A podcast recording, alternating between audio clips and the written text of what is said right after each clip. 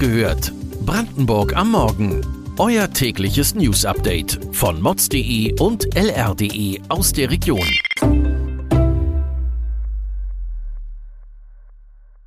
Guten Morgen Brandenburg. Es ist der 30. November. Ich bin Katharina Schmidt und ihr hört den Podcast Wach gehört Brandenburg am Morgen von Mods und LR. Und jetzt starten wir zusammen in den Mittwoch. Die erste Nachricht wird vor allem Eltern und die, die es werden wollen, interessieren. Aber keine Sorge, für Wirtschafts- und Crime-Fans habe ich später auch noch spannende Updates. Also zu der ersten Nachricht. Kürzlich machte ein Schocker aus Buko im Märkisch-Oderland die Runde. Eltern sollten nämlich ab einem bestimmten Einkommen, nämlich 50.000 Euro im Jahr, knapp 100 Euro im Monat für einen Krippenplatz bezahlen. An dieser Stelle hier ein kleiner Einschub. Ich habe mich versprochen. Ich meinte eigentlich 1000 Euro pro Monat und nicht 100.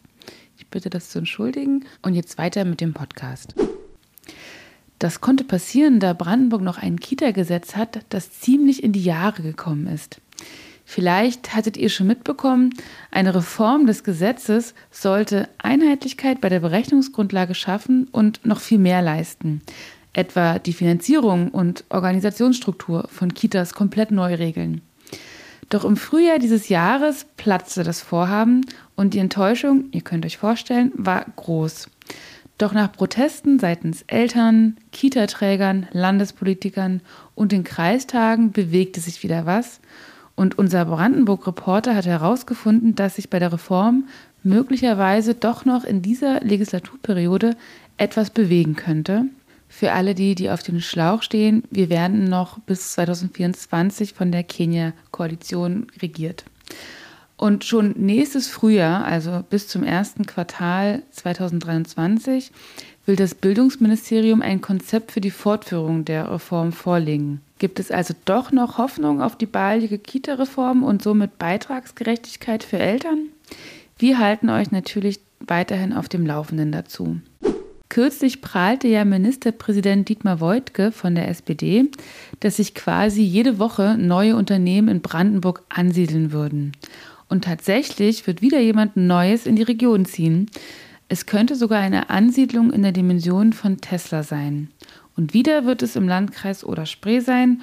Und der neue in der Region heißt Daiwa House Modular Europe und wird sich in Fürstenwalde ansiedeln. Ihr wisst nicht, wer das ist?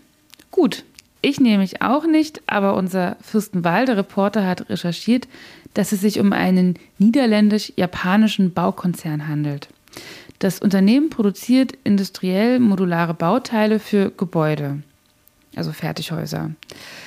Daiwa House Modular hat dafür das Gelände eines insolventen Stahlbauers für 14,5 Millionen Euro gekauft. Und übrigens hat sich das Unternehmen nicht nur für Fürstenwalde beworben, sondern auch in Lauchhammer, wo sich jetzt aber der chinesische Batteriehersteller S-Volt ansiedelt. Und um diesen dreht sich die nächste Nachricht, denn noch bevor S-Volt richtig ankommen kann, hat die Firma schon Ärger an der Backe. Gegen den Batteriehersteller wurde Strafanzeige erstattet. Das bestätigte die Staatsanwaltschaft unserem Lauchhammer-Reporter. Im Saarland, wo sich S-Volt ebenfalls ansiedelt, wirft eine Bürgerinitiative dem Unternehmen Gründungsschwindel vor.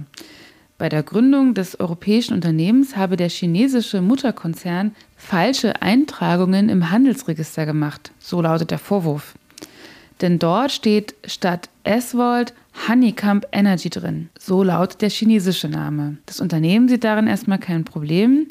Aber ob das Auswirkungen auf Lauchhammer hat, das ja gerade teuer Grundstücke für die Verpachtung ankauft, lest ihr heute auf lr.de. Ich habe euch ja noch ein Crime-Thema versprochen.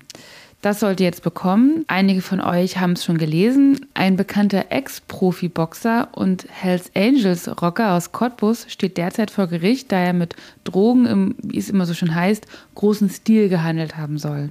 Wir sprechen hier von Kokain, Crystal Meth, Marihuana für mehr als eine halbe Million.